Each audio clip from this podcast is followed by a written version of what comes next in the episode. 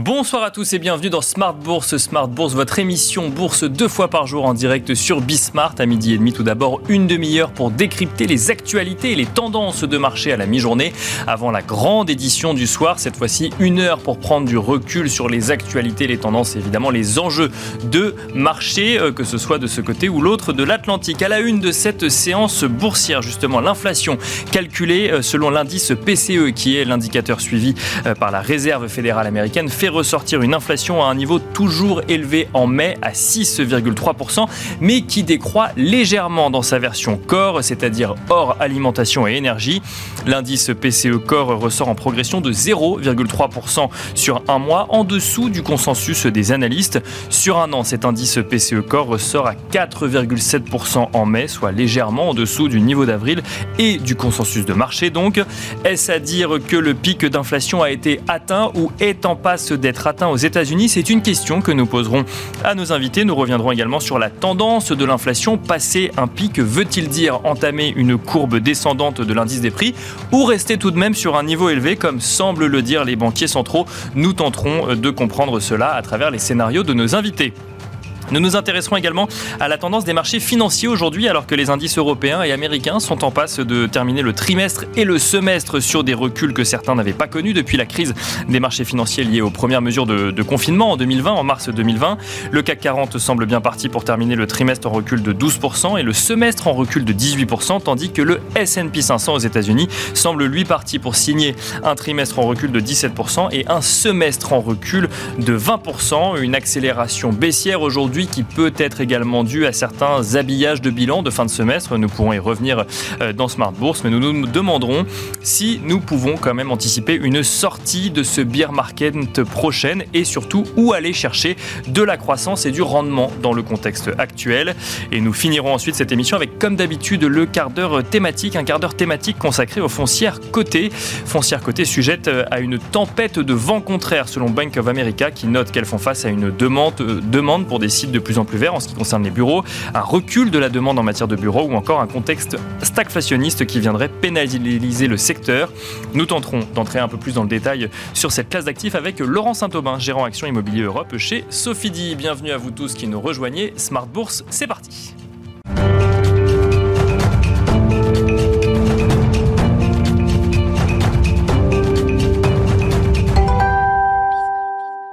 Nous commençons donc avec Tendance, mon ami, le résumé complet de l'actualité boursière du jour proposé par Alix Nguyen.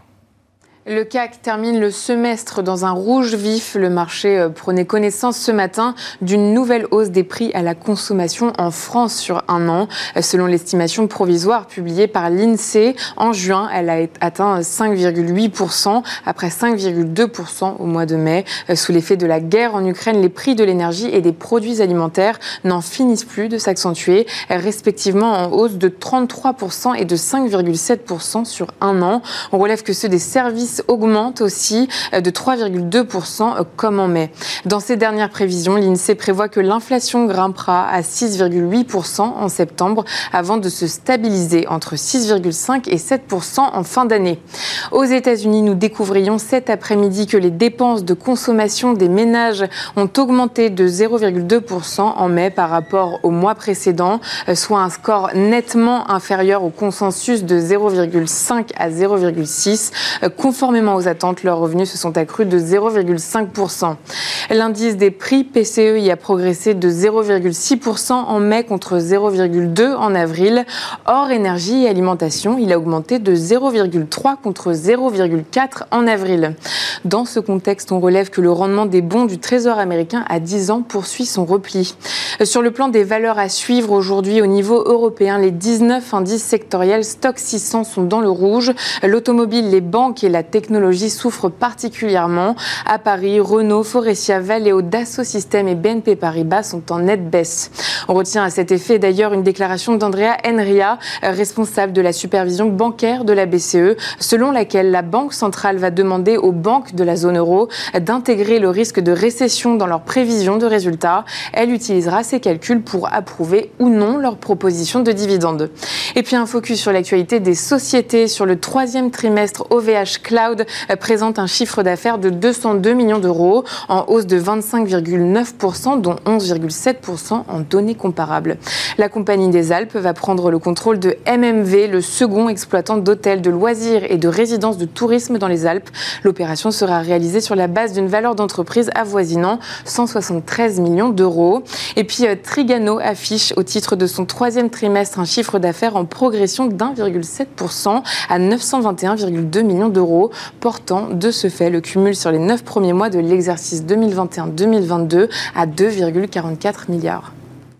Voilà donc euh, Tendance mon ami, le résumé complet de l'actualité boursière du jour proposé par Alix Nguyen. Nous regardons euh, tout de suite la tendance du CAC 40.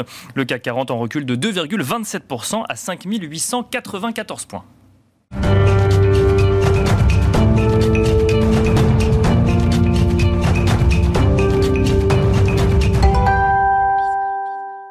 Et nous voilà partis pour Planète Marché, une quarantaine de minutes ensemble pour tenter de décrypter l'incertaine et riche actualité, parfois politique, souvent économique et surtout financière, sur le plateau de Smart Bourse. Et nous avons le plaisir d'être accompagnés euh, ce soir par Xavier Patrolin, président d'Albatros Capital. Bonsoir Xavier Patrolin. Bonsoir. Bienvenue sur le plateau de Smart Bourse. Nous avons le plaisir d'être accompagnés également par Benoît de Broissia, gérant chez Montségur Finance. Bonsoir Benoît de Broissia. Bonsoir.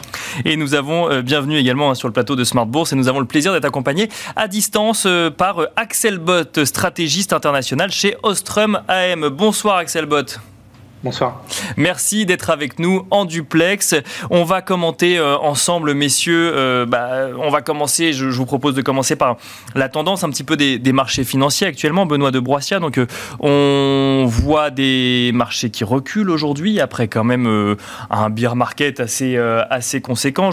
On donnait quelques chiffres, ne serait-ce que pour le CAC 40, on s'attend, alors c'est la, la séance n'est pas encore clôturée, mais on va vers 17-18% de recul depuis, depuis le 1er janvier.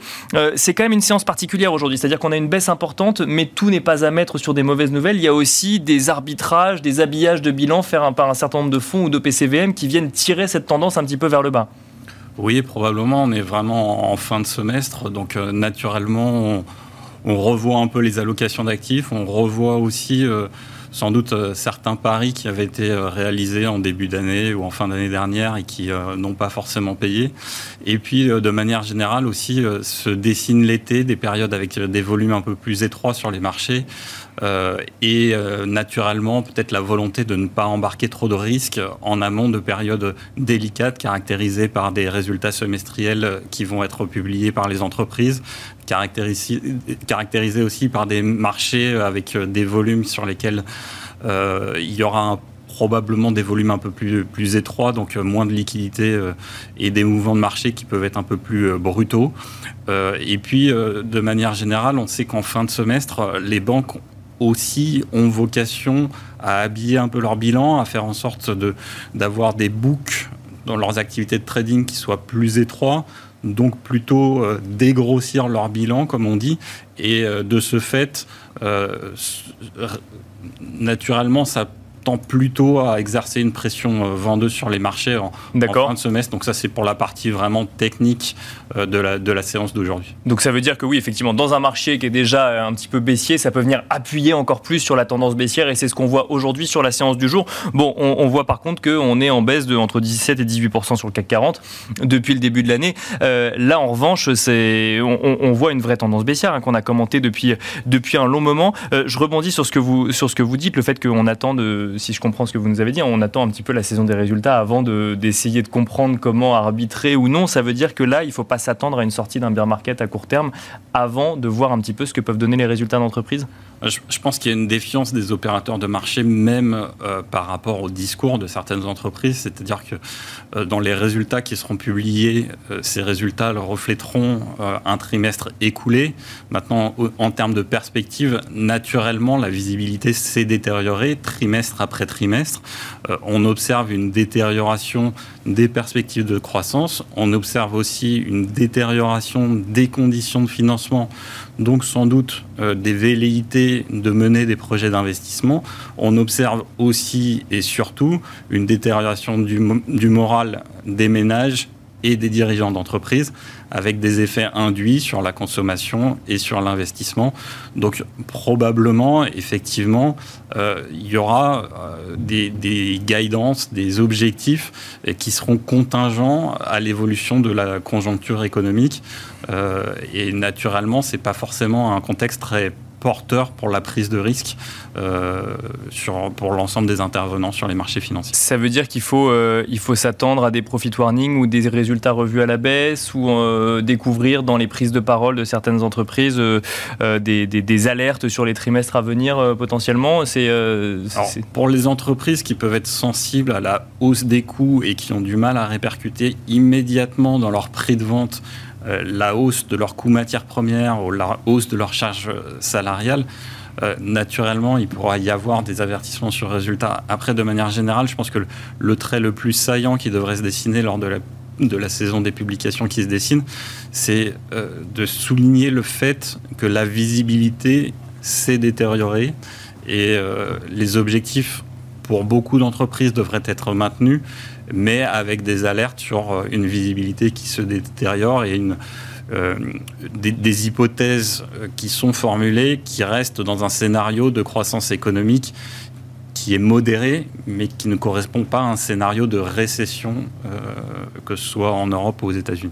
Alors, on va revenir hein, sur Surgé Entreprise et Récession, donc avec vous, Benoît de Broissière, et avec vous également, Xavier Patrolin. Juste avant, Axel Bott, j'aimerais euh, avoir votre avis un petit peu sur euh, les, niveaux d'inflation et euh, cette recherche du pic d'inflation hein, qu'on peut voir de part et d'autre de l'Atlantique. Donc, on a vu effectivement cet indice PCE et PCE Core plus précisément donner une indication sur le fait que le pic d'inflation serait peut-être déjà passé, ou en tout cas proche d'être passé aux États-Unis. En Europe, c'est un petit peu plus compliqué, à part l'Allemagne qui, voit son inflation euh, reculer légèrement. Pour l'instant, on s'attend quand même, euh, au vu des publications qu'on a euh, sur les autres pays de la zone euro, en France, en Espagne, en Belgique ou autres, à avoir une inflation qui continue à progresser. Qu'est-ce que ça nous dit du pic d'inflation attendu par les banques centrales et potentiellement de, d'un infléchissement ou non de leur politique?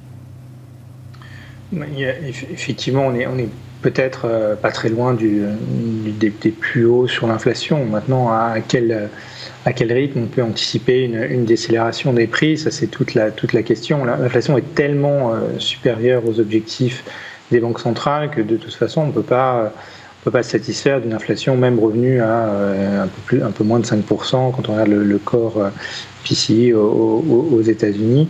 Ça reste beaucoup trop élevé et on sait qu'on a, on est au début hein, d'une potentielle euh, augmentation, euh, disons, euh, un peu plus soutenue de l'inflation, auto-entretenue de l'inflation, avec ben, les salaires qui tirent à la hausse, qui tirent aussi à la hausse en, Europe. Donc, on est quand même dans une situation assez, assez fragile, dans le sens où, au tout début de cette poussée inflationniste, on s'est un petit peu dédouané du côté des banques centrales en disant qu'il y avait des facteurs spécifiques qui allaient disparaître. Aujourd'hui, quand on regarde les, prix à la production partout, on voit bien que on ne peut plus traiter le problème inflationniste comme quelque chose d'exogène. Euh, c'est forcément quelque chose qui est devenu endogène, qui est en train d'impacter euh, sensiblement les, anticipations euh, des, ménages. et donc, au-delà au d'un chiffre, hein, l'inflation, c'est toujours une, perception aussi et une dynamique qui est susceptible de modifier le comportement de, consommation et in fine détruire de la croissance. Donc c'est à ça qu'il faut faire euh, particulièrement attention euh, et, s'ouvre probablement maintenant une période où euh, les marchés vont essayer de voir si effectivement les, les, légères inflexions de discours des banques centrales avec l'arrêt de l'accélération des prix, ou alors est-ce que finalement, ça ne change pas grand-chose. On est toujours à 8% d'inflation. Euh, les facteurs qui ont fait baisser l'inflation en Allemagne sont euh, éminemment spécifiques, hein, liés à la, par exemple au, ticket euh, très faible de, pour les tickets de, bus et de transport. donc c'est une politique qui est, qui est purement qui est purement, euh, qui est pas répétable. Hein. Les, pressions sur les prix restent quand même très très vives. Donc, euh, je pense pas qu'on soit encore, euh, même si on a une accalmie sur le rythme d'accélération des prix, qu'on soit encore à l'aise avec les, niveaux d'inflation. Parce que justement, justement, Axel Bott, cette image de pic d'inflation laisse entendre qu'il y a eu une phase ascendante et qu'il y aura une phase descendante. en plus, le, on, imagine assez, assez bien un pic avec un, un j'ai envie de dire, un sommet pointu. Donc à partir du moment où on l'aurait passé, on repasserait en phase descendante. C'est pas vraiment ce que nous dit Christine Lagarde, qui elle nous dit qu'il faut s'attendre à des anticipations d'inflation qui resteraient élevées. Et on lit de plus en plus d'économistes qui nous décrivent plutôt un plateau, justement. C'est-à-dire qu'il on, ne, y aurait plus de progression d'inflation, mais c'est pas pour autant qu'on verrait cette inflation baisser drastiquement dans les prochains mois. Oui, c'est exactement ça. quelque part, quand vous avez euh, euh, les trois quarts des catégories de prix euh, dans, le, CPI européen qui sont au-delà de 4%, euh, le, point terminal de l'inflation, même si on a une décélération, il, reste, très élevé. Et, c'est toute la différence avec la, période précédente où on pouvait quelque part ignorer l'effet d'une hausse d'un prix relatif, comme, y compris celui de l'énergie, hein, qui en général impacte tous les coûts de production. Là, pour le coup, ça a impacté énormément l'ensemble des coûts de, coûts de production et les facteurs qui permettaient de, de, compenser les éventuels chocs qu'on avait eus dans le passé euh, sont, sont devenus moins favorables. La mondialisation est, et puis le facteur déflationniste qu'elle a, qu'elle a été. Les prix de l'énergie sont évidemment beaucoup plus élevés que euh, ce qui avait permis le boom du shale oil euh, aux, États-Unis. Donc on a tout un tas de facteurs qui ont qui compensaient toutes les tensions internes avec des prix des imports plus faibles qui, sur lesquels on peut plus compter en fait. Donc, et, ça pose des questions d'ailleurs à, à, très long terme pour les banques centrales. Est-ce que, est-ce que les objectifs de 2% d'inflation sont, euh, sont, sont, même atteignables en fait. Est-ce que l'inflation normale euh, aujourd'hui, débarrassée des influences cycliques et d'éventuels excès de demande périodiques, nous amène à 2% d'inflation et peut-être et si, c'est 4, qu'est-ce qu'on fait hein, dans, en, euh, on va, si on vise, si on continue de viser deux, on va avoir une, politique trop, trop, pardon, trop restrictive de façon, de façon euh, structurelle. Ce, que vous dites, c'est qu'on euh, pourrait s'attendre à accepter l'idée de vivre dans un monde à 4% d'inflation. Alors c'est complètement théorique, hein, ça pourrait être 5 ou 3, mais ça pourrait être une des options aussi de se dire le, le fait d'agir pour aller récupérer 2% d'inflation serait tellement contraignant qu'il faudrait accepter l'idée de vivre dans un monde avec 3 ou 4% d'inflation? Oui, je, pense que c'est un peu la faiblesse de, du, euh, disons de, ce cadre d'analyse, de, ciblage de l'inflation. Le 2%, il est, il est un peu sorti d'un chapeau en fait. On, sait simplement que quand l'inflation est extrêmement volatile et euh, relativement élevée, elle a des impacts euh, sur l'activité. Donc, ce qui, on n'a pas vraiment d'argument pour dire que 2, c'est mieux que 2,5, 3 euh, ou, ou 4. Euh, c'est quelque chose qui est, extrêmement difficile à déterminer. Et de manière générale, il n'y a aucune raison de penser que, ce chiffre qui, n'induit aucune distorsion soit constant dans le temps.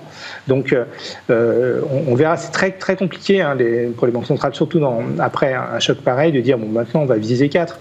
Mais il va falloir, je pense, discuter euh, de, l'objectif d'inflation. Si on, si on veut absolument revenir à deux rapidement, on va devoir induire une récession euh, peut-être euh, qui, ne s'avérait pas, pas nécessaire, ou du moins d'une ampleur qui serait qui serait euh, insupportable socialement. Alors il y a le sujet euh, effectivement donc euh, inflation qui pousse les banques centrales à agir pour réduire cette inflation et qui fait craindre au marché Xavier Patrolin une, récession. Alors c'est un terme qu'on emploie souvent depuis depuis une dizaine de jours maintenant cette idée que l'action des banques centrales pourrait tellement peser sur la croissance qu'on pourrait avoir plusieurs trimestres de croissance négative. Alors certains parlent de récession modérée, d'autres de récession plus lourde. ma question c'est que euh, on, voit des indicateurs aux États-Unis, euh, que ce soit du climat des affaires, que ce soit euh, de la confiance des consommateurs ou de leur intention d'achat, qui semblent plaider pour l'idée qu'une inflation, qu'une récession pardon, est déjà dans les esprits, au risque même d'avoir un effet auto-réalisateur presque, de se dire bah, vu qu'on attend une récession, on se prépare et donc en fait comme on ne consomme plus, bah, ça pourrait entraîner en fait une, une récession, voire même juste technique. Oui. Mais ce qu'il faut, c'est prendre un tout petit peu de recul. C'est-à-dire qu'on a connu sur les deux années précédentes une énorme stimulation et budgétaire et monétaire. Et donc, on, parle de, récession, c'est plutôt une décélération. D'accord. Parce que de toute façon, en croissance nominale, on, va pas, on sera en variation toujours positive. En, réel, on peut éventuellement s'approcher de zéro, voire passer en territoire négatif, mais en nominal, on restera toujours en, territoire positif. Donc je pense que c'est, au fond, on est sur des effets collatéraux de ce qu'on a connu depuis euh, l'après-Covid. D'accord. Euh, et qui a correspondu probablement à un policy mix, c'est-à-dire politique monétaire, politique budgétaire, totalement déséquilibré aux États-Unis et en Europe, probablement mal positionné, mais ça, on pourra revenir sur ce sujet. Donc le marché, oui, va, va très vite en besogne parce qu'il a tellement été habitué à, euh, comme dirais-je, à une assistance euh, des, banques centrales, à un rôle clé euh, des politiques monétaires, et c'est précisément vrai depuis les Man Brothers, c'est d'ailleurs depuis une douzaine d'années, que maintenant les, marchés et les intervenants comprennent bien que les banques centrales vont être en territoire contraint, qu'on va probablement sortir progressivement de ce qu'on appelle les mesures non orthodoxes. Et donc ça, ça provoque une espèce de, de vide et c'est surtout, ça a des impacts dans la sphère financière pour l'instant, mais ça a aussi des impacts dans la sphère réelle. Ça a des impacts en termes de liquidité. Au fond, ce qui fait baisser le marché, c'est principalement des flux de liquidité. Parce qu'on retire des liquidités du marché actuellement. Ça. Et donc on habille tout ça d'une thématique récessive. Mais ce qui se passe fondamentalement, c'est plutôt un assèchement progressif en termes de liquidité. N'oubliez pas les montants. Ces montants sont, sont spectaculaires aux États-Unis. Hein. ce qu'on appelle le reverse repo, qui est une forme de stérilisation euh, à 24 heures de la liquidité monétaire, est pas loin de 2000 milliards de dollars. Donc, et quand vous prenez les indicateurs de, de, circulation de la liquidité, vous percevez bien qu'il se passe quelque chose. Et ça veut dire qu'on vient sur des valorisations plus cohérentes, par exemple ou ben, on, euh, passe, on passe sur des valorisations qui sont stressées c'est-à-dire, on passe d'une séquence à une autre, d'un cadre à un autre. Bien sûr, oui. Et donc, nous, on habille ça, on essaye de donner un argument fondamental. Mais ce qui précédait était totalement délirant. C'est ça le problème. C'est qu'en fait, d'accord. Et on n'a pas dit au moment où c'était délirant, on, faisait des exégèses sur la croissance, euh, the sky is the limit, euh, euh, et, de toute façon la réassurance des banques centrales était quasi éternelle. Souvenez-nous, en, France, on a eu un débat qui n'est pas si lointain que ça d'effacer la dette Covid. Mais donc, ce, que vous dites, c'est qu'en fait, ce qu'on appelle récession, ou en tout cas l'inquiétude d'une récession, c'est finalement un retour à la normale après une voilà, période d'anormalité. Voilà, c'est un retour à des, à des, à des, à des valorisations qui intègrent des prix alors il se trouve qu'on en intègre une nouvelle qui est le risque inflationniste. Et là-dessus, on peut débattre, mais ça va, risque d'être très long. Hein, euh, mais de savoir si c'est un risque ou non ou euh, Non, c'est un risque. Mais est-ce que c'est un risque durable? Oui, bah ça, effectivement, il y a beaucoup euh, d'économistes qui débattent sur le sujet depuis, depuis une année maintenant. Voilà. Donc, non, ce qui se passe, c'est qu'on est probablement, on passe dans une économie de pénurie. Est-ce que c'est transitoire ou est-ce que est-ce que c'est durable? Si c'est transitoire, on peut avoir des interprétations. C'était un peu la stratégie des banques centrales du provisoire. Et un provisoire qui dure devient durable. Donc la pénurie, elle a des fondements qui sont peut-être beaucoup plus structurels. D'accord. Et donc une, situation de pénurie, ça, ça, ça, ça a des conséquences systémique pour l'ensemble des agents économiques, y compris les banques centrales. et donc il y a une, une, inadéquation des politiques monétaires qui sont mises en œuvre depuis euh, une, plus d'une décennie par rapport à un environnement qui devient, qui, qui devient une économie mondiale de pénurie, c'est-à-dire un schisme entre la zone asiatique et l'Occident d'une situation de confrontation, pour l'instant, de rivalité économique, mais qui pourra avoir des débouchés euh, militaires. On a euh, ce que j'appelle les trois, les trois cavaliers de l'Apocalypse qui sont de retour, qu'on avait cru à jamais euh, disparu. Les trois cavaliers de l'Apocalypse qui ont toujours, c'est une, métaphore, hein, qui ont toujours agi dans l'histoire, c'est les pandémies, c'est les guerres et c'est les famines. et qui sont d'ailleurs, qui interagissent ensemble. Donc ça, ça, oui. Mais est-ce que les banques centrales ont la main sur ce facteur-là pour faire refluer euh, dans une économie qui deviendra une économie avec euh, des, dysfonctionnements ou une économie de pénurie, c'est peu probable. Alors vous avez euh, effectivement répondu à ma question, c'est-à-dire qu'il y, a ce sujet de retour à la normale monétaire et il y a de bah, ce, ce, nouveau monde que nous décrivait un peu Jérôme Powell à Sintra, à savoir si on qui, disait, alors je je n'ai pas la citation mmh. exacte, mais qui disait si on se replie chacun sur soi sur des zones économiques ou géographiques, là pour le coup, il va falloir s'attendre à une croissance plus faible et à moins de productivité pour le coup. Voilà, c'est ça. A une, comment dire, un, partage qui est, totalement, c'est encore précoce pour le dire. Évidemment, dans l'instant, on a une guerre euh, interétatique aux frontières de l'Europe orientale, on a une situation euh, avec la Chine qui devient compliquée, regardez le sommet de l'OTAN, euh, on a des, excès de liquidité qui ont provoqué des dysfonctionnements, enfin des, des valorisations totalement, totalement délirantes. Donc nous, on essaye d'habiller tout ça. Moi, en tout cas, c'est la première fois en 30 ans que je vois un tel écart entre euh, ce, que, ce qu'implicitement porte le marché et ce que continuent à dire les analystes. Et j'ai peine à croire que le consensus est, tellement à la ramasse. C'est-à-dire, au fond, que les sociétés n'ont pas, pas procédé à des avertissements pré-publication. Donc j'ai l'impression, au fond, que cet environnement d'inflation euh, pourrait avoir, si j'ose dire, des bonnes surprises en termes de publication de résultats. C'est-à-dire que s'il n'y a pas de profit warning, c'est pas qu'elles sont passées à côté du contexte. Non, voilà, c'est ça, c'est ça que vous dites. Voilà, c'est-à-dire qu'il y a des effets nominaux, il y a des effets prix et effets volume qui vont qui, qui, perturbent. On le voit dans les, résultats de par exemple de FedEx, qui a des effets volume négatifs et des effets prix positifs, qui fait qu'au fin du fin, le chiffre d'affaires continue à croître sur des. Donc on, va avoir des perturbations de cet ordre. Peut-être que les, warnings, les, les, avertissements sur résultats, sur la rentabilité, au fond c'est ce qui est essentiel pour les marchés actions, interviendront que plus tard, interviendront que euh, peut-être euh, au deuxième au deuxième semestre ou plus encore sur 2023-2024. Euh, Mais peut-être que dans, dans, dans l'instant où on est, on reste avec des effets embarqués de la stimulation qui a précédé, de l'énorme budgétaire et monétaire, et qu'au fond, on a des reconstitutions de stocks un peu partout, ça, perturbe, et qu'on n'a que, des prémices pour l'instant. Il y aura forcément des sociétés qui vont, qui vont faire des avertissements. Mais est-ce que ça sera un grand mouvement bah, Justement, c'est ma question, c'est euh, est-ce que ce sera un grand mouvement? Vous nous dites que non. Que non, non moi je pense que c'est plutôt des primes de risque qui réapparaissent. Mais alors justement, moi ma question c'est, dans un contexte inflationniste et de tension énergétique mhm. comme celui qu'on voit actuellement, si on a des bons résultats, est-ce que c'est forcément une bonne nouvelle. Est-ce que ça n'est pas annonciateur du coup de profit warning qui, qui viendrait au troisième, quatrième trimestre ou au premier trimestre de 2023 Oui, c'est forcément une très bonne nouvelle puisqu'on a des sociétés qui globalement euh, vont continuer à générer du, cash flow, vont, continuer à avoir des, pour celles qui le peuvent, continuer à avoir des bilans euh, plutôt sains, qui vont pouvoir se mettre en configuration.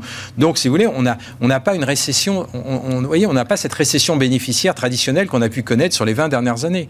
Donc, oui, ça sera une bonne nouvelle. Ça ne nous exempte pas de ce qui va suivre derrière, qui risque d'être compliqué, incertain, incontestablement. Mais à partir du moment où vous avez des, ratios de valorisation des primes de risque élevés et des publications qui se seraient qui ne seraient pas si à risque que cela, ben à ce moment-là, vous avez en tout cas une respiration qui qui qui, qui, serait pas inutile de, mettre à profit. Et ça peut suffire à faire rebondir euh, des oui, marchés bien, sûr. Ça veut pas ça veut pas pour autant dire qu'on n'est pas dans un dans un dans un dans un marché baissier euh, de long terme ou séculaire de très long terme. D'accord. Mais on peut avoir une séquence qui dure peut-être un trimestre, deux trimestres, ou j'en sais rien, qui peut être très intéressant du point de vue des investisseurs, sans nécessairement être dans une logique spéculative, et qu'il faut, qu'il faut mettre à profit. Moi, je, je, je, je vois des, des, des, valorisations qui me semblent, qui me semblent intéressantes, même en mettant des, même des situations de stress. On n'est pas aujourd'hui dans une situation Lehman Brothers, c'est-à-dire qu'il ne faut pas avoir, euh, euh, comment dirais-je, être un polytraumatisé et, et, avoir un effet de rémanence. Et chercher un risque systémique partout. Ouais, voilà, c'est ça, exactement. Euh, par contre, on a un effet de contraste saisissant. Euh, oui, euh, parler de l'inflation il y a encore 12 mois, c'était quelque chose d'exagéré. Euh, donc oui, ça... Dire qu'elle était durable, c'était pessimiste. voilà, c'est ça. on voyait bien quand même que, que, la Fédérale Réserve, la BCE, j'en sais rien, mais la Fédérale Réserve était complètement... était en retard. Moi, je suis frappé de, voir que, qu'avec une telle, une, telle stimulation, et avec Joe Biden, euh, et précédemment avec Trump que la, que, la, que la Fed n'est pas modifiée, rééquilibrée. Au fond, ce qu'aurait dû faire la Fédérale Réserve, qui est au fond la banque centrale des banques centrales, c'est qu'elle aurait dû commencer à ajuster sa politique monétaire à partir de l'été dernier. Et là, elle est en retard. Donc, elle est comme dans le feu dans la Pinède ou dans les Pyrénées-Orientales actuellement. Quand ça crame, eh bien, c'est pas, c'est pas par, euh, par, par, hectare, c'est par centaines d'hectares. Bah, disons qu'elle a, elle a, aussi, elle a privilégié la croissance et maintenant, effectivement, elle se concentre sur l'inflation. Euh, Benoît de Broissiat, je vous voyais euh, acquiescer à ce que disait Xavier, Xavier Patrolin sur ce sujet, effectivement, bah, économique, soutien Banque centrale et ce nouveau monde, hein, finalement, dans lequel il va falloir accepter de vivre avec plus d'inflation, de, de, enfin, accepter de vivre si, si tant est que ce, qu'on, ce que nous dit Christine Lagarde, par exemple, se, vérifie, mais euh, avec plus d'inflation et avec potentiellement des profit warnings, pas au T2, mais peut-être plus T3, T4 ou T1 2023. Oui, enfin, je crois que du côté des banques centrales, en fait, la, remarque qu'on peut faire, c'est qu'elles courent après la crédibilité qu'elles ont perdue. Elles ont perdu elles leur crédibilité. Elles ont perdu leur crédibilité sur leur mandat essentiel ou une partie de leur mandat, c'est la stabilité des prix. Aujourd'hui, il y a une divergence forte de l'inflation versus leur cible d'inflation. Et donc, elles s'efforcent de restaurer une crédibilité. D'ailleurs, d'une certaine manière, les marchés financiers nous donnent l'indication qu'elles ne l'ont pas totalement perdu auprès des intervenants financiers puisque les break-even d'inflation reviennent vers les cibles des banques centrales. Donc c'est plus un phénomène psychologique pour l'ensemble des agents économiques qui observent que leur panier d'achat moyen s'inflate considérablement, qui du coup réclament naturellement des hausses de salaire pour ne pas perdre en pouvoir d'achat. Une fois qu'on a dit ça, effectivement, euh, si, si on regarde dans le rétroviseur, oui, il y a eu des erreurs de politique monétaire qui ont été commises. Alors c'est facile, c'est peut-être du backtrading de le dire, mais naturellement, quand on avait un, un, environnement, une conjoncture avec une croissance économique qui était vigoureuse, un marché de l'emploi qui était très bien orienté, on aurait pu penser qu'il était euh, bien fondé de commencer à normaliser une des politiques monétaires qui étaient extrêmement stimulantes, ultra expansionnistes et qui correspondaient à une situation de crise extrême comme on l'avait observé au pic de la pandémie. Naturellement, les politiques monétaires étaient à ce moment-là totalement fondés, bien fondés par leur caractère extrêmement expansionniste. Dès lors qu'on était en phase de sortie. Les banques centrales ont elles-mêmes été surprises par euh, une déclaration de guerre sur le sol européen. Personne s'y attendait. Donc c'est le, scénario euh, de, d'inflation transitoire était peut-être euh, le scénario le plus probable au moment où les banques centrales. Oui, mais alors, l'enseignement que je tire, et peut-être on peut revenir à l'ère Greenspan, la politique monétaire de l'ère Greenspan paraissait adapter sur le double mandat de la Fed euh, l'inflation des prix à la consommation et l'emploi, le, plein emploi. Pour autant, elle était totalement inadaptée par rapport à la conjoncture économique dans laquelle il y avait une formation de bulles qui se, qui se matérialisait notamment sur le marché immobilier. De la même manière, euh, appréhender la politique monétaire dans le contexte précédent avec des marchés de l'emploi qui étaient extrêmement bien orientés, euh, une croissance économique qui repartait en pleine vigueur aux États-Unis et euh, en Europe, les politiques monétaires ultra expansionnistes n'avaient sans doute plus lieu d'être D'accord. Il s'agissait de commencer à normaliser, d'envoyer un premier signal au marché, et de se concentrer sur la mandat formation effectivement des banques centrales, à savoir euh, taux de chômage et inflation pour la Fed et euh, inflation pour la BCE. Effectivement, et en plus, on voyait apparaître de premiers signaux de déséquilibre à travers des primes de risque qui étaient extrêmement compressées sur l'ensemble des classes d'actifs. Et donc, l'effet secondaire indésirable de politique monétaire extrêmement stimulante qui était de produire une inflation du prix de l'ensemble des actifs. Alors, euh, Axel Bott, euh, je vais vous laisser réagir également sur, euh, bah, sur cette stratégie un peu banque centrale avec peut-être un petit peu de, perspective. Hein. On parle de 25, une hausse de 25 points de base pour la BCE, là, donc à venir au mois de juillet, même si les, les, les, faucons hein, de, de, la Banque Centrale Européenne, notamment, je crois que c'est le gouverneur de la Banque Centrale de la Lettonie qui proposait qu'on aille plus vers 50 points de base. on essaye d'induire ce, ce questionnement, même si ça a l'air quand même d'être assez assurément une hausse de 25 points de base pour juillet. Un, mot peut-être rapide, puis après on se demandera ensemble comment aller chercher du rendement quand même dans le contexte actuel ou de la performance sur cette stratégie Banque Centrale euh, Axel Bott. Euh, oui, effectivement, pour ce qui est de la BCE, on s'oriente probablement vers une hausse de, 25 euh, qui, qui aurait pu, aurait dû peut-être être, être plus forte que ça. Je pense que la garde l'a tellement préannoncé que c'est difficile de revenir, revenir dessus.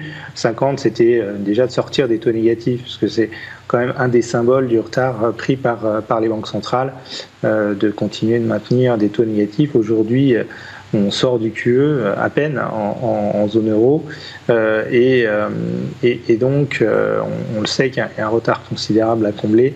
Je pense qu'on aurait pu symboliquement vouloir, vouloir sortir des, taux, des taux négatifs. le, mais le, la, BCE, je pense, est paralysée par les, risques les risques asymétriques au sein de la zone euro. L'outil anti-fragmentation, quelle que soit sa, forme exacte, c'est simplement qu'ils savent très bien qu'ils ne peuvent pas laisser des pays se financer tout seuls sur le marché sans qu'il y ait une main ferme derrière pour, pour intervenir quand, en cas de tension. En premier rang desquels, évidemment, l'Italie, mais on peut penser que d'autres pays pourraient être soumis à des, pressions et sans parler du marché du crédit, on voit le marché du high maintenant qui se traite à, 600 points de base. C'est quand même, on a, a, des, niveaux de tension qui sont, qui sont, qui sont devenus assez extrêmes avant même qu'on ait la, dégradation, la dégradation économique qui, qui, semble, qui semble se dessiner. Donc, donc la, BCE a, tout pas le choix. En plus, elle a conditionné le mouvement de, de, septembre à l'inflation. Il est fort probable qu'on ait encore des, des niveaux d'inflation avoisinant les, les, niveaux actuels à ce moment-là. Donc là, on aura, on aura de nouveau, de nouveau 50 BP.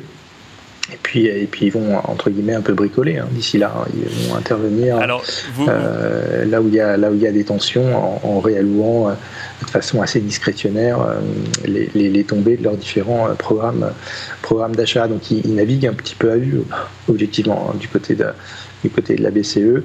mais, mais, mais voilà, on, sait qu'il y a la, taille de la, de la, hausse des taux et quelque part une forme de, de monnaie d'échange pour faire accepter euh, au, faucon euh, ce mécanisme, disons, de, de, contrôle des risques et de contrôle des spreads. Euh, donc alors, vous nous avez mentionné Axel Bot, et c'est assez intéressant hein, cette idée de, de, ces, réactions de marché hein, et notamment ces stress qu'on voit sur le marché action, mais euh, mais pas que, hein, également sur sur donc du coup le marché de la, enfin sur les, les, dettes souveraines ou également sur le marché du crédit. Euh, Benoît de Broissien, on va commencer par vous, puis on va faire le tour euh, tous les trois. Dans le contexte actuel où quand on voit des marchés actions reculer et des des enfin les le marché obligataire reculer également et ce dans un même mouvement, alors qu'on avait d'abord plutôt, on, avait été habitué ces derniers temps à voir effectivement un effet de vase communicant entre les deux. Où est-ce qu'on va chercher du rendement euh, Et c'est peut-être la deuxième partie de ma, question. Ma première partie, c'est du coup, si j'ai bien compris, on ne fait rien jusqu'à la publication des résultats. Et ensuite, où est-ce qu'on va chercher du rendement? Non, effectivement, en matière d'allocation d'actifs, on reste avec euh, des stratégies relativement prudentes en termes d'allocation d'actifs, donc avec euh, une poche de cash ou d'obligations de, à court terme euh, assez conséquente. Après, naturellement, l'investissement en action fait sens. Je crois que Xavier Patrolin évoquait des, des niveaux de valorisation qui sont faibles. On et a, des on a à venir. On a des primes de risque qui ont beaucoup augmenté. Donc la, traduction concrète, c'est que on commence à être payé de façon euh, adéquate par rapport au risque tel qu'on le perçoit aujourd'hui. Donc il faut vraiment que le risque qui se matérialise soit plus sévère que celui qui est anticipé par le marché pour euh, considérer les niveaux de valorisation comme euh, problématiques. de manière générale, l'environnement se caractérise par beaucoup d'incertitudes. Donc, pour nous, il s'agit de garder des, stratégies de construction, d'allocation de, portefeuille qui restent équilibrées face à de nombreuses incertitudes sur le régime d'inflation future, sur la dynamique de croissance, la durée ou non d'une éventuelle récession, son ampleur. Euh, tous ces éléments, aujourd'hui, c'est beaucoup trop tôt pour se prononcer. Quels seront les effets du durcissement des conditions de crédit qu'on observe et des durcissements de politique monétaire? Donc, dans une phase où, encore, il y a, où il y a encore beaucoup d'incertitudes, où se présente une période estivale toujours un peu plus risquée en termes de liquidité sur les marchés, au-delà même de l'action des banques centrales, on est plutôt dans une posture un peu attentiste, un peu conservatrice, euh, même si on admet bien volontiers qu'aujourd'hui, le risque paraît mieux payé. C'est observable à travers les spreads de crédit sur les marchés obligataires, c'est observable à travers la prime de risque sur les marchés actions. Mais euh, pour nous, c'est un petit peu tôt pour reprendre euh, de façon drastique du risque. Xavier Patrolin, où est-ce qu'on va chercher de la performance dans le contexte actuel? Vous nous disiez qu'il y avait peut-être des bonnes surprises à attendre du côté des résultats d'entreprise, donc c'est sur les marchés actions qu'on va chercher cette, euh, potentielle euh, performance ou cet optimisme potentiellement ah bah Oui, puisque c'est l'actif, euh, les actions, normalement, c'est un rendement réel. Donc s'il y a bien un actif qui peut vous protéger, alors probablement pas nécessairement les gagnants de ces 12 ou, 14, ou ces 15 dernières années, parce que ceux-là se sont déployés dans un environnement qui était pré-déflationniste. D'accord. Donc c'est pour ça que ça change complètement les, meilleurs de la classe. Au fond, il faut aller plutôt Donc on va piocher. les capacités d'adaptation des entreprises. Oui, puis aller regarder plutôt dans le purgatoire de la, de la cote, c'est-à-dire les, sociétés qui ont, qui ont souffert d'un environnement surcapacitaire. Euh, avec des pressions euh, déflationnistes. D'accord. Ah, c'est euh, intéressant. On, et donc là, un changement de paradigme un peu sur les. C'est tôt pour le dire, mais en tout cas, c'est tentant d'explorer cette, cette, perspective. Et si vous explorez cette perspective, vous lui donnez du crédit, vous avez effectivement tout un, un compartiment ou des compartiments de la cote qui offrent aujourd'hui euh, euh, probablement de très belles perspectives à moyen, terme. Donc attendre les publications de résultats parce qu'elles vont valider ou pas l'anticipation qui est censée avoir le marché. D'accord. À mon avis, ça relève de la prime de risque, mais pas tellement d'un effondrement bénéficiaire. Donc attendons de voir. C'est à partir de là, je pense qu'on va, va, qu'on va faire, pouvoir faire le tri. Maintenant, il faut quand même pas, euh, comment dirais-je, être trop optimiste. Pourquoi? Parce qu'on on vient quand même de points hauts en termes de valorisation d'actifs financiers, et pas uniquement euh, actifs financiers, mais on peut même euh, généraliser à, l'immobilier. Bien sûr. Hein? Donc dites-vous bien qu'on est peut-être je dis, je mets tout ça au conditionnel parce que je n'ai pas d'art divinatoire, mais on est peut-être entré dans un, dans, dans, un trend euh, avec des ampleurs qui seront différentes. Sur les marchés financiers, ça va très vite, sur l'immobilier, ça peut être plus lent, euh, mais avec des, réajustements de valorisation et de primes de risque. Donc ça peut vouloir dire que des stratégies dites alternatives euh, ceux qui peuvent vendre à découvert certains compartiments de la cote, ça, peut avoir du sens. Parce que là, vous allez générer du, rendement. Si vous vous placez dans un... Dans un on n'a pas employé ce terme jusqu'à aujourd'hui, euh, jusqu'à cette heure, jusqu'à cette minute, la stagflation. Bien sûr. C'est-à-dire un régime où l'inflation est plus élevée euh, et la croissance réelle plus faible. Ah, je peux vous dire ça, en termes d'allocation, ça, ça, ça, ça, va mettre le, ça va mettre, ça va mettre. alors justement, dans un contexte comme celui-là, on va vers quoi? On va vers de l'obligataire ou, euh, ou, non C'est pas ah forcément. non, on va, oui, on va chercher, on va chercher des rendements réels positifs, c'est-à-dire euh, des, des, placements qui vous protègent en pouvoir d'achat. D'accord. Mais ne jamais oublier que les rendements, euh, ça ne s'arrête pas à zéro. Hein, c'est pas entre 0 et plus l'infini, c'est entre, euh, entre j'allais dire, entre moins positif entre... ou négatif. Voilà, exactement. Et là, on est en train de Il n'y a pas très longtemps, on était autour de la table, vous entendez souvent parler de there is no alternative. Bon, le there is no alternative, le fameux TINA, pour l'instant, ne fonctionne pas depuis six mois. Mais peut-être qu'il va refonctionner pour certains compartiments de la cote, parce que le marché va découvrir que les fondamentaux de ces sociétés dans un environnement plus inflationniste ne sont pas si mauvais. Regardez le secteur automobile. Le secteur automobile est perturbé de partout, mais euh, euh, si vous voulez euh, acheter une voiture automobile neuve, les délais de livraison sont très compliqués. Donc autant dire qu'aujourd'hui, les constructeurs automobiles ont du pricing power et pas uniquement les gens qui s'appellent Ferrari, Mercedes, BMW ou les Allemands, y compris les, grands généralistes. Donc il y a des, vous voyez, mais il faut il faut peser tous les tous les dans le, dans le cas d'investissement, il faut il faut regarder tous les critères. Donc moi je pense que oui, il faut euh, regarder pour, pour conclure, regarder dans le purgatoire de la de la cote des actions, regarder notamment ce qu'on appelle les, les titres euh, value faiblement valorisé. Peut-être aujourd'hui, dans le contexte actuel, plutôt être sur ce qu'on appelle du GAR, c'est-à-dire un compromis entre valorisation et croissance plus équilibré, hein, autour des valorisations moyennes, mais commencer à fouiner parce qu'il y aura probablement des opportunités d'investissement. Il y a des sociétés qui offrent aujourd'hui des rendements dividendes rapportés à l'action qui sont euh, et, qui restent exceptionnels. évidemment, vous allez me dire, si elles ne payent plus de dividendes dans un an, deux ans, ça, change la donne. Mais regardez les, les, boîtes qui sont capables de générer du cash flow, d'assurer un dividende régulier. Ben Celles-là, elles offrent des rendements réels positifs qui sont, euh, me semble-t-il, très intéressants et qu'il faut regarder en termes en termes d'allocation. Alors, on va entendre Axel Bott aussi sur le sujet. Euh, Axel Bott, où est-ce qu'on peut aller chercher de la performance aujourd'hui? Alors, on a déjà entendu beaucoup de pistes, mais c'est vrai qu'on est quand même dans un environnement assez incertain qui peut pousser à, à l'attentisme en quelque sorte. Où est-ce que vous iriez chercher un peu de performance actuellement? Euh, effectivement, il y aura, il y aura des, des, des, différences sectorielles dans un environnement euh, économique qui va s'apparenter euh, probablement avec de la stagflation. Euh, ça nous amène à, à privilégier peut-être des, des, secteurs comme les matières premières, comme, comme l'énergie, qui sont en plus euh, en, désamour hein. depuis, depuis longtemps à cause euh, de, cette tendance de cette tendance ESG. Donc il y a, euh, il y a, probablement un certain nombre d'acteurs qui ne suivent pas ces, ces, ces, concepts ESG e qui, qui vont se repositionner sur, sur ces valeurs qui effectivement offrent aujourd'hui énormément de rendement et qui sont positionné euh, dans, le, dans cet environnement qui euh, pousse les prix de l'énergie, euh, un certain nombre de prix de métaux plutôt, plutôt à la hausse, indépendamment de l'influence cyclique qu'on aura. Donc, ce qu'on voit d'ailleurs dans les révisions depuis le début de l'année, alors globalement le marché est plutôt révisé à la hausse, mais on commence à avoir un effritement dans la plupart des secteurs, à l'exception des, des, des, ressources de base et des secteurs liés liés à l'énergie. Donc ça crée cet environnement, ça crée des, distinctions.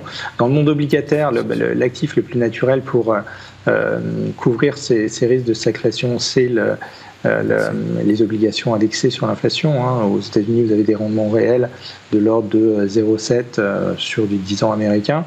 0,7, c'est à peu près ce qu'estime être le, taux, le taux réel à terme d'après la, Réserve fédérale. Donc on est sur des niveaux de valorisation qui sont achetables sur, sur, ces, niveaux de, sur ces niveaux de taux actuellement à terme, même si il faudra probablement faire monter les taux au-delà de, au-delà de la neutralité dans, dans, l'intervalle. Euh, l'inflation qui est intégrée dans les, dans les points morts à long terme n'est pas particulièrement élevée. Donc euh, c'est des choses qui sont euh, également achetable. Et on finira là-dessus, Axel Bott, on a, on a, presque plus de temps. D'accord.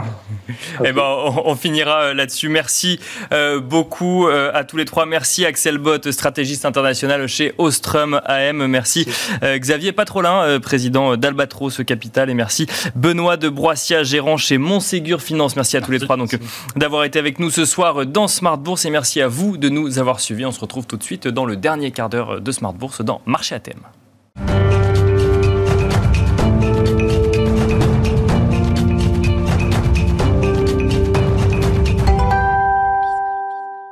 Et c'est parti à présent pour marcher à thème, le dernier quart d'heure thématique de Smart Bourse. Le principe de ce dernier, dernier quart d'heure thématique est simple. Nous décortiquons ensemble une thématique d'investissement avec un invité en plateau. Et en l'occurrence, aujourd'hui, nous nous intéressons à la thématique des foncières cotées. Nous allons traiter plus précisément également des foncières de bureaux. Pour cela, nous avons le plaisir d'être accompagnés par Laurent Saint-Aubin, gérant Action Immobilier Europe chez Sophie Bonjour Laurent Saint-Aubin. Bonjour Nicolas. Bienvenue sur le plateau de Smart Bourse. Alors si on regarde un petit peu les, bah, parcours boursiers hein, des foncières cotées, que ce soit spécialisé dans le bureau ou pas. Euh, les bilans à la fin du premier semestre sont catastrophique, je pense qu'on peut le dire, enfin, ou en tout cas compliqué. Euh, Unibail Rodamco qui perd 30% à peu près, Clépierre moins 25%, Mercialis moins, moins, moins 15%, Gessina moins 27% depuis le 1er janvier. Euh, qu'est-ce qui se passe, Laurent Saint-Ombin les, les, foncières de logement euh, qui perdent presque 50% aussi en Allemagne. Voilà, les foncières de logement qui perdent près de 50% en Allemagne. Qu'est-ce qui se passe sur cette thématique d'investissement, Laurent Saint-Aubin? Alors effectivement, on aurait pu imaginer que les foncières, elles ont la réputation d'être un investissement relativement sécurisé, on aurait pu imaginer qu'elles fassent mieux que la bourse. Euh, ce n'est pas le cas puisqu'elles sont en baisse à ce soir euh, d'environ 23% depuis le début de l'année, là où les indices généralistes européens sont en baisse d'à peu près 20%. Effectivement. ce, qui, se passe, c'est très simple, c'est la hausse des taux. Euh, le réflexe pavlovien, on, on, les taux montent. Il y, y, a un retournement historique là-dessus. ça fait baisser les foncières. Euh, parce que l'idée des investisseurs, c'est que les foncières sont euh, très endettées, qu'elles s'endettent pour acheter des actifs, euh, ce qui en vérité est beaucoup moins le cas que dans le passé. En 2008, dernière crise massive pour les foncières, le taux d'endettement était de 55%. Aujourd'hui, il est retombé à 38%. D'accord. Vous parliez de Gessina tout à l'heure. Le taux d'endettement de Gessina, il est de 31%, avec de la dette qui est longue et de la dette qui est à taux fixe en général. Alors, je trouvais intéressant d'aborder ce sujet des foncières cotées parce qu'il y a effectivement les parcours de bourse. Vous l'avez rappelé, effectivement, c'est à mettre en regard effectivement des marchés financiers de manière générale. Hein, bien sûr, euh, c'est sûr que toutes les classes d'actifs reculent actuellement, mais euh, euh, les, les, foncières cotées, effectivement, ne font pas partie de celles qui résistent le mieux à ce mouvement baissier. Et on a une, une, étude de Bank of America qui, qui estime que les foncières de bureaux européennes, donc là spécifiquement sur la thématique du bureau, sont dans ce que Bank of America appelle une véritable tempête de vent contraire, avec euh, des recherches d'immobilier de, plus en plus vert, avec un recul de la demande de bureaux. Donc on imagine que c'est en lien avec le télétravail, mais... C'est peut-être plus large que ça, euh, et euh, ou, ou, encore euh, un prix des bureaux qui pourrait chuter jusqu'à 12%. vous qui êtes spécialisé dans les foncières cotées, est-ce que les foncières de bureaux sont dans une situation aussi compliquée qu'on peut le lire dans l'étude? Alors le, premier point, c'est qu'on est, enfin le fonds que je gère est très sous-pondéré en foncière de bureaux. D'accord. Le second point, c'est qu'il faut distinguer différents types de bureaux. Vous avez le bureau de périphérie euh, qui est massivement impacté par le ralentissement économique qui va arriver et qui est massivement impacté aussi par le télétravail. Euh, la leçon du Covid, c'est que tout le monde peut travailler depuis chez soi. Euh, auparavant, on pensait que c'était un privilège. Enfin, le privilège de voyager était réservé aux cadres. Donc cet effet, il touche beaucoup plus la périphérie, où on a à la fois une demande de réduction de surface, beaucoup de livraisons qui ont été faites post-Covid et des baisses de loyer. Par contre, cet effet, il touche beaucoup moins le cœur des quartiers d'affaires. J'en veux pour exemple la société foncière lyonnaise, qui est vraiment, qui est une filiale maintenant d'une foncière espagnole qui s'appelle Colonial et qui a annoncé hier la location avec six mois d'avance sur la livraison euh, d'un immeuble de bureau entièrement restructuré dans le 15e arrondissement euh, qui s'appelle Biome. Euh, donc il y a, il y a différentes typologies, mais effectivement le, les réglementations vertes imposent plus de travaux aux foncières de bureaux et le télétravail a bien sûr un effet négatif, de même que le ralentissement économique. Mais alors ce télétravail, ça veut dire que ça n'impacte pas tous les bureaux en tant que tels. C'est ce que vous nous dites. Qu'est-ce qui va faire qu'un bureau ou qu'un immeuble va réussir à se démarquer, et ce, même si les collaborateurs travaillent à distance d'un bureau, d'un autre bureau? Alors, j'aime bien l'exemple du, BCG, ce cabinet de, de, consulting international qui est locataire de Gessina. Euh, le BCG, depuis des années, euh, loue des surfaces qui représente 40% euh, de sa force de travail, c'est-à-dire qu'il considère que plus de la moitié des cadres, il y a une rotation parce que les gens sont en mission à l'extérieur. Donc la, la situation parisienne, euh, c'est celle-là. Après, il y a une évolution de la typologie des bureaux. Donc ça veut euh, dire que c'est des bureaux où il n'y a plus de poste fixe, en fait. C'est ça qu'il faut comprendre. Oui, on peut comprendre ça, absolument mais c'est pas c'est pas nouveau ça. Oui, bien euh, sûr. La, deuxième chose, c'est que le bureau est un, un lieu de vie plus qu'avant, donc il y a des espaces de réception, des terrasses, des lieux pour se retrouver, beaucoup plus de salles de réunion, et effectivement euh, des espaces partagés, des espaces où le on n'est plus assigné euh, à sa place, donc ça ça change. Et puis il y a tout le développement des, bah, des, des bureaux temporaires. Euh, qui, euh, qui touche aussi euh, les, les, axes de circulation, les, les gares de RER, etc. Alors ça, c'est pour les, foncières de, bureaux. Donc on, comprend bien les deux transformations auxquelles elles font face, que ce soit donc du coup le télétravail ou effectivement la, réglementation euh, euh pour euh, la réglementation verte en matière d'immobilier.